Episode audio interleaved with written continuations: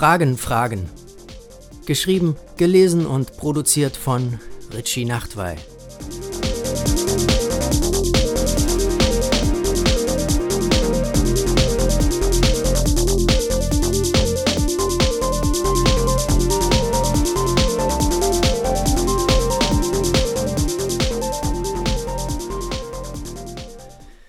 Würden Sie sich als schüchtern bezeichnen? Wenn die Antwort Ja lautet, denken Sie über Auswege aus diesem Seinsbestand oder eher über seine Intensivierung nach? Oder bevorzugen Sie eine Haltung, die den Status quo pflegt? Weiterhin, wenn ja, sehen Sie die Möglichkeit, Stolz darüber zu empfinden? Zeigt sich im Stolz eine Form der Eitelkeit und wäre Eitelkeit bei einer Eigenschaft wie Schüchternheit angebracht? Wäre zu Frage 1 ein Ja der Elefant im Raum oder geht es nicht um Ja oder Nein, sondern vielmehr um das Herausmeißeln des Wesens der Schüchternheit? Welche Rolle spielt soziale Kompetenz bei all dem? Denken Sie automatisch an die Reaktion anderer Menschen? Beziehen sich Mitmenschen, die Sie als Freundinnen sehen, auf dieselbe Person, als die Sie sich wahrnehmen? Müssen Sie sich finden oder können Sie diese Rolle anderen übertragen? Ist Schüchternheit mit Unsicherheit gleichzusetzen? Haben Sie jemals Schüchternheit im Tierreich beobachtet? Sprechen Sie mit Ihrem Spiegelbild? Das Spiegelbild im Geiste zählt hierbei ebenso wie das visuell Reale. Gelingt es Ihnen beim Sprechen, den Themen auf den Grund zu kommen, oder verlieren Sie sich in Floskeln?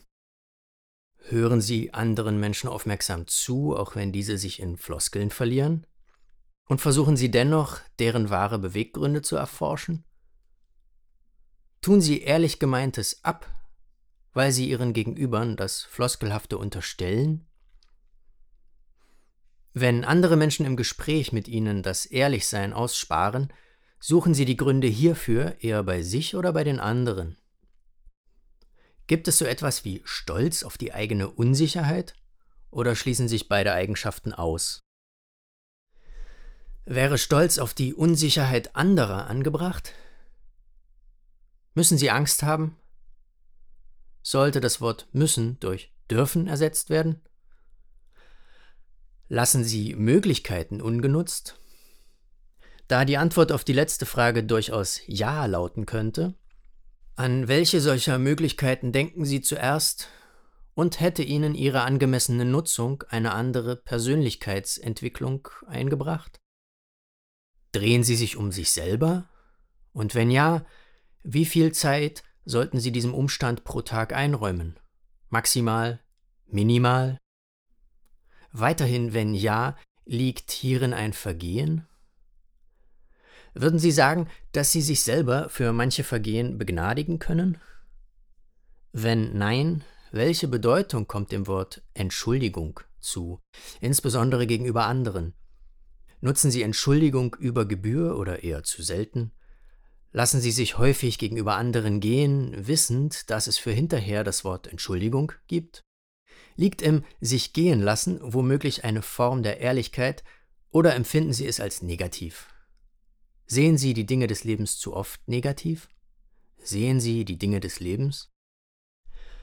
Da Sie alle diese Fragen auch anderen stellen können, würden Sie dies lieber tun?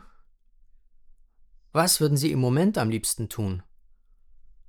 Falls Ihre Wahl auf das Weiterlesen dieses Fragebogens fallen sollte, wäre dies ebenfalls zulässig, jedoch mit der unmittelbaren Enttäuschung verbunden, dass er hier endet.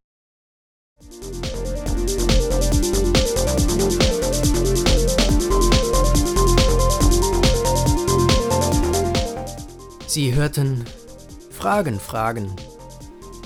Geschrieben, gelesen und produziert von Richie Nachtweil. Musik Richie Nachtweil.